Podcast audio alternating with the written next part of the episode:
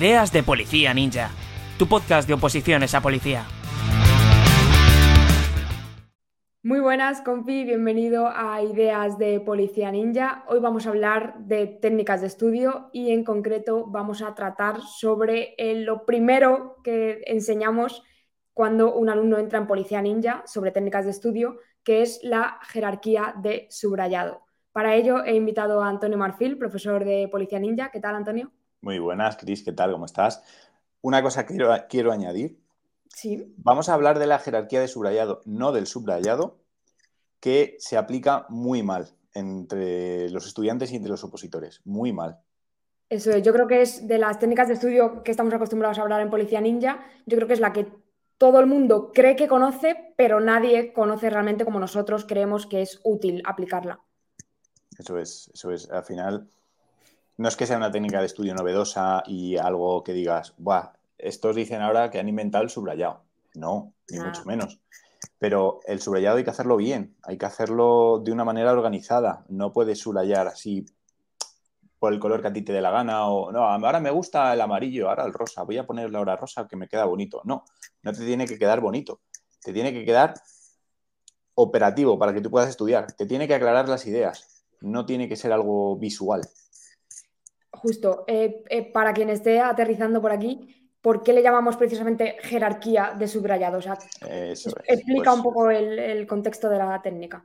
Mira, em, cuando tú subrayas no puedes pasar un rodillo de amarillo y poner toda la hoja amarilla o de azul, porque tienes que, tienes que eh, sintetizar lo primero, la idea clave. Lo segundo, digamos, unas eh, palabras que a ti te ayuden a organizar la cabeza y a memorizar todo el contenido. Si tú subrayas todo en el mismo color, si tú subrayas cada párrafo, porque ahora azul, ahora amarillo, ahora, naranja, cada párrafo de un color, porque dices tú, va, es que así no me aburro al verlo. Es que en e, eso no, el subrayado no consiste en esto.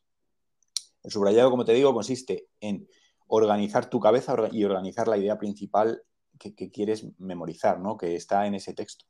Y luego a partir de ahí, pues ir, ir, sintetizando, ir dedicando cada color pues, a una cosa. Eso es la idea precisamente, yo creo que es que cuando vemos una página sepamos dónde está la información clave, dónde están los datos y las palabras eso claves. Es, eso es. Entonces, para, esto, para esto hay que tener esa jerarquía que para mí a lo mejor, y empezamos a poner un ejemplo si quieres, para mí el verde eh, vale más que el amarillo. Pero a lo mejor para otra persona el amarillo, por lo que sea, por la circunstancia que sea, le llama más o le resulta más útil que el amarillo valga más que el verde. Valga más, me refiero a que eh, la información que he subrayado de verde o de amarillo sea más importante o más preguntable. Eso es, eso es. Yo, por ejemplo, tenía el amarillo como importante. No subrayaba todo en amarillos. Para mí solo lo importante era, en, iba en amarillo, amarillo, amarillo. El verde metía cosas así, bueno, pues un poco que había que leerse, pero que tampoco le daba yo mucha importancia. Depende de cada uno la jerarquía que tenga. Otra gente utiliza el azul. Pues bueno, lo importante es que tengas un orden de, importancia, un orden de preferencia en cuanto a colores. Utilices un color solo para fechas o para datos, otro color para los títulos, para los capítulos, otro color para la idea principal, o incluso ayudarte de un rotulador, un rotulador negro, un, un Edding de estos de, toda la vida, uno de estos un rotulador negro azul que destaque, porque a lo mejor quieres destacar algo aparte del subrayado, pues esto también lo puedes incluir en, tu, en tu subrayado. Eso es, a veces dentro de la jerarquía de subrayado eh, hay cabida para, eh, pues oye, las palabras que yo meta en un recuadro es porque eso me lo preguntan sí o sí. O las palabras a las que yo le meto además una línea por debajo es porque para mí significa tal. O sea que no es solo el subrayado sobre la palabra, sino que se pueden incluir otra serie de, términos o de nomenclaturas que a cada uno le, puedan funcionar. Eso es, porque además el temario, como siempre decimos en Ninja, el temario tiene que ser un temario vivo. No puedes dejarlo subrayado ya y que se muera. Si lo tienes que volver a pasar y tienes que volver a modificarlo, pues lo vas a tener que modificar. Vas a subrayar encima, porque en su día subrayaste algo que ahora no te gusta. Si estudias en digital, esto no te va a pasar porque haces y deshaces pero el que estudia en papel, oye, pues tiene que subrayar encima. No pasa nada, subraya encima con otro color. Usa un rotulador para esas ideas clave. Yo para las últimas vueltas usaba un rotulador de otro color. A mí me enseñaron a hacerlo así y yo ya en las últimas vueltas iba con un, rotulador negro, pa, pa, pa, pa. Y era como, joder, ahora estoy destacando y viendo cosas que antes a lo mejor no veía.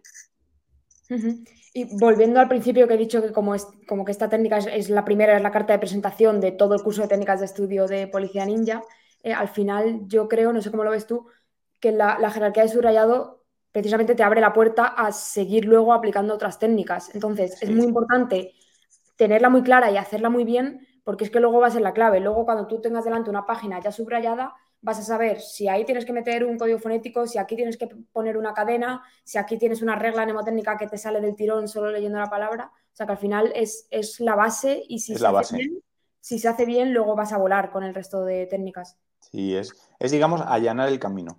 Allanar. La gente piensa que, que allanar camino es leer y entender todo el temario. Vamos a darle una leída al temario. Eso no debemos hacerlo. Debemos ir subrayando a medida que vamos leyendo y vamos avanzando para ir sacando nuestras ideas, para, para ir organizando nuestra cabeza y decir, hostia, pues aquí a lo mejor me tendría que hacer un esquema de esto, o mira, esto entra muy bien con una tabla. Y a partir de ahí, pues, venga, pues le aplico esta regla mnemotécnica. Que tengo una fecha, un dato numérico, le aplico un código fonético. Que tengo una enumeración de ítems, pues yo ya sé que tengo una enumeración, porque yo las enumeraciones las hago en azul. Entonces, pa, pa, pa, voy, a, voy a decir, hostia, aquí hay una enumeración. Venga, pues eh, una técnica de la cadena, eh, una serie de imágenes para acrónimo para memorizar esa parte. Entonces, tú ya tu cabeza va viendo pues dónde, dónde quedan los datos importantes. ¿Alguna, ¿Alguna desventaja de la jerarquía de subrayado? O, más que desventaja, algún peligro que pueda tener? ¿O algo que al principio eh, se pueda hacer mal? Pues algo que la gente hace mal al principio es que subraya todo. Más que peligroso, que subraya todo del mismo color. Entonces, claro, hasta que se organizan un poco, tienen que aprender a discriminar. Yo creo, yo lo más, lo que más, no peligro, pero sí veo esa incertidumbre en, la gente que empieza a decir, hostia, como no sabe qué subrayar, pues le da, le da a todo. Es mejor que no subrayes nada. Yo, sí, yo creo, yo cuando veo em, temarios súper subrayados, a mí me da mucho ruido visual. Al final, eh, claro, lo, lo, ves todo tan subrayado que es que dices, hostia, ¿por dónde empiezo? ¿Por dónde lo cojo? ¿no? Es ruido, sí. Y también eh, luego, eh, más por nuestra parte, a la hora de, dar las clases en Policía Ninja, también creo que es mucho más cómodo que un alumno esté viendo en la pantalla que le llame la atención lo poco que está subrayado a que vea de repente en la pantalla una página del BOE entera subrayada, que al final no, llama tanto la atención a la hora de verlo, yo creo. Claro, nosotros intentamos también sintetizar eso, enseñar eso, eh, subrayar las cosas clave, aunque luego el opositor quiera extender más o quiera recortar, bueno, eso ya cada uno es libre de, organizarse como quiera, pero intentamos sintetizarles a lo máximo la idea clave. Eso es, pues al final esto es lo que hacemos en las clases de Policía Ninja. En cuanto a la jerarquía del subrayado, eh, lo que queremos precisamente es que muchas veces preguntan, eh, oye, ¿dais, ¿dais el temario extenso?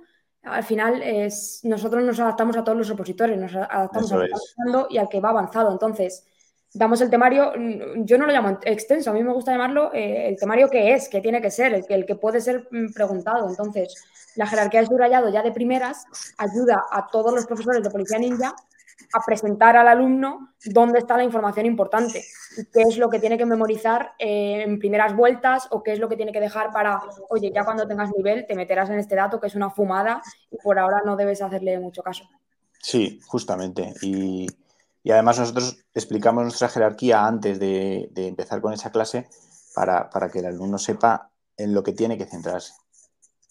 Eso es. Eh, bueno, pues aquí está, queda presentada la jerarquía de subrayado. Es la primera clase del curso de técnicas de estudio de todo lo que implementamos en Policía Ninja. Y bueno, yo creo que para quien no conoce absolutamente nada, es una carta de presentación. Eh, como digo, en la academia tenemos mucho más. Así que muchas gracias por compartir por aquí tu, experiencia gracias. y tu Gracias a ti, Cris, como siempre. Nos vemos en otras. Un saludo. Un saludo. Chao.